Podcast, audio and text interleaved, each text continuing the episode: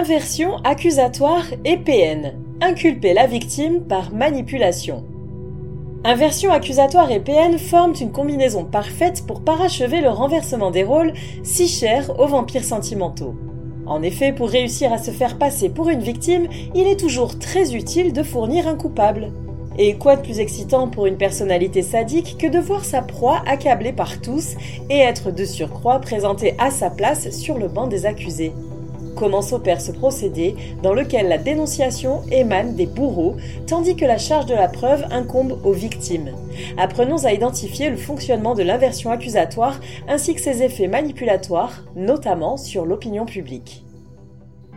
Cette réflexion est tirée d'un article du site internet www.pervers-narcissique.com dirigé par Pascal Cauder, psychanalyste et psychologue clinicien, co-auteur de l'ouvrage de référence la manipulation affective dans le couple, faire face à un pervers narcissique.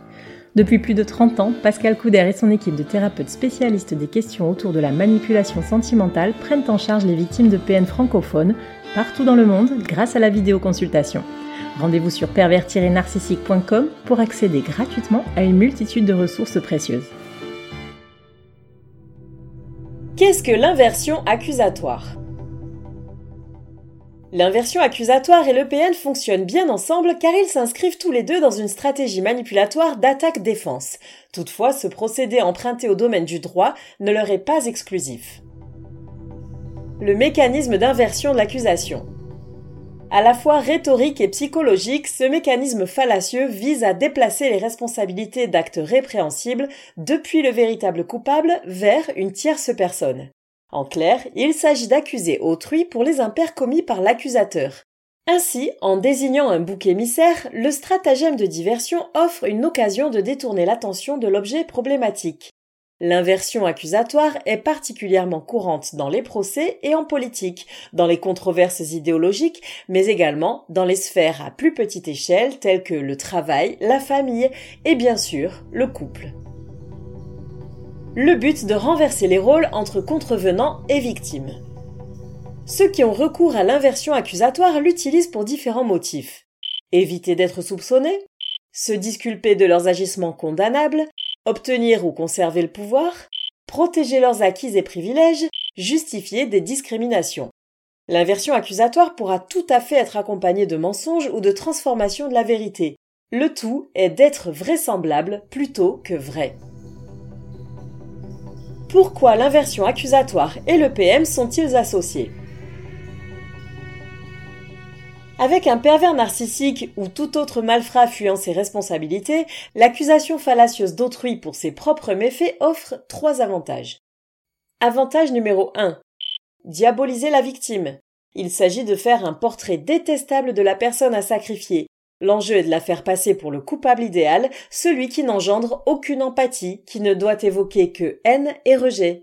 Ainsi, le jeter en pâture ne sera que justice, et une fois l'affaire classée, le véritable malfrat pourra se faire oublier en toute quiétude, voire en recueillant la sympathie générale, grâce à son statut volé de victime. Dans le cas d'abus émotionnels prolongés, il est courant de voir la personne accablée renoncer à se battre et se laisser accuser pour des faits qu'elle n'a pas commis, sans même avoir la force de les nier. Avantage numéro 2. Gagner les faveurs de l'opinion publique. Redorer l'image du véritable malfaiteur en opposition à sa victime diabolisée est une autre retombée intéressante de l'inversion accusatoire pour un manipulateur pervers. Il n'hésitera pas à en rajouter des tonnes pour que tout le monde croie à son personnage lésé et accablé par les événements, alors qu'il les a lui-même provoqués. Pour que l'histoire compte un méchant, il faut bien qu'il y ait un gentil, après tout. Avantage numéro 3. Justifier ses mauvais agissements. Le procédé d'inverser l'accusation est une arme redoutable pour entretenir les préjugés et stéréotypes. Il semble donner une explication socialement acceptable aux discriminations, par exemple, les renforçant par la même occasion. Ainsi, il permet des raccourcis dangereux reliant notamment des châtiments à la notion de mérite. C'est ce qui s'opère lorsque l'on explique un viol parce que la victime avait trop bu ou qu'elle portait une jupe courte. En définitive, pour un personnage machiavélique tel que le PN, l'inversion accusatoire ne comporte que des bénéfices. Détruire la victime, l'isoler de toute forme de soutien et renforcer la position de son bourreau aux yeux du monde. Exemple d'inversion d'accusation par le pervers narcissique. Les inversions accusatoires s'opèrent à tous les niveaux de gravité pour un manipulateur émotionnel, même, et surtout, dans les situations les plus banales. Il pourra par exemple ignorer sa compagne des heures durant, et lorsqu'elle cherchera à connaître la cause de cette indifférence, il dira que c'est elle qui s'est comportée comme s'il était insignifiant. Elle se trouvera donc dans la position de se sentir fautive et de se justifier, voire de s'excuser.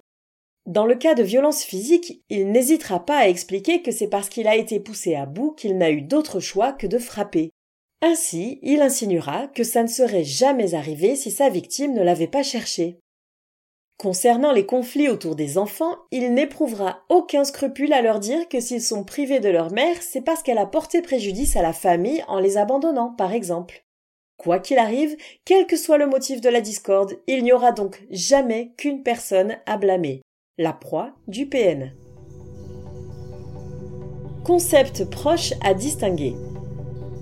L'inversion accusatoire est une notion assez proche d'autres concepts à la fois du domaine psychologique et juridique qu'il nous semble important de distinguer.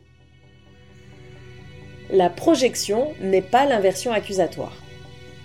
En psychologie, la projection consiste en un mécanisme de défense visant à réduire les tensions internes. Dans le cas du PN, il projette sur sa victime ses propres pensées, sentiments ou traits indésirables. Ce qu'il ne peut admettre chez lui, il l'attribue à autrui. Typiquement, il pensera sa femme adultère alors que lui-même a des pulsions d'infidélité, par exemple, ce qui alimente sa paranoïa. Ce qui se joue dans ce mouvement psychique est de l'ordre de l'inconscient. Le PN l'utilise sans y penser, sans même s'en rendre compte, dans une sorte de schéma réflexe qui, pour une fois, avec ce personnage machiavélique, n'a pas de visée tactique. Au contraire, l'inversion accusatoire est active, verbalisée et, par définition, s'opère à niveau conscient, d'autant plus qu'il s'agit d'un stratagème. L'inversion de la charge de la preuve. Dans le domaine du droit, l'inversion de la charge de la preuve est synonyme de l'inversion accusatoire car cela a du sens dans le contexte d'une mise en examen. En principe, et pour éviter toute accusation fallacieuse, la charge de la preuve incombe à celui qui affirme quelque chose. Il doit donc prendre le soin de corroborer ses dires par des éléments tangibles afin d'être pris au sérieux. Dans le cas d'une inversion, c'est à l'adversaire de prouver que son détracteur ment.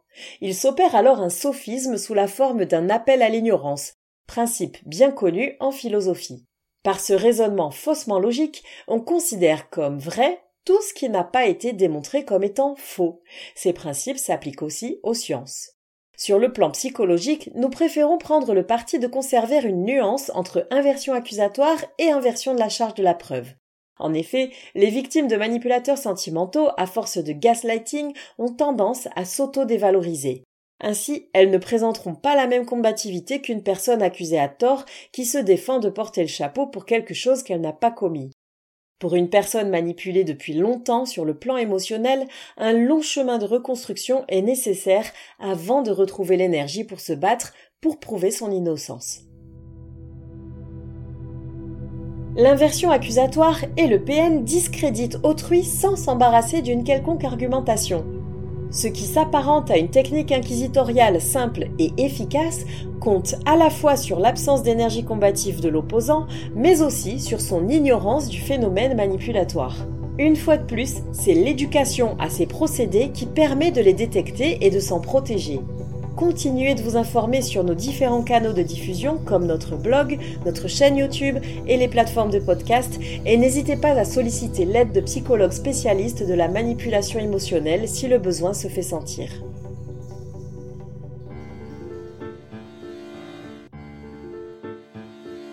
N'hésitez pas à vous faire accompagner par des thérapeutes spécialistes des questions de la perversité narcissique. Rendez-vous sur www.pervers-narcissique.com et trouvez-y de nombreux conseils sur comment gérer la séparation, comment gérer l'après, la reconstruction et vous pourrez également rentrer en contact avec un membre de l'équipe. Ne restez pas seul. Merci d'avoir écouté ce podcast. Rendez-vous très prochainement pour un nouvel épisode. N'hésitez pas à vous abonner pour ne rien manquer des prochaines publications. À très bientôt.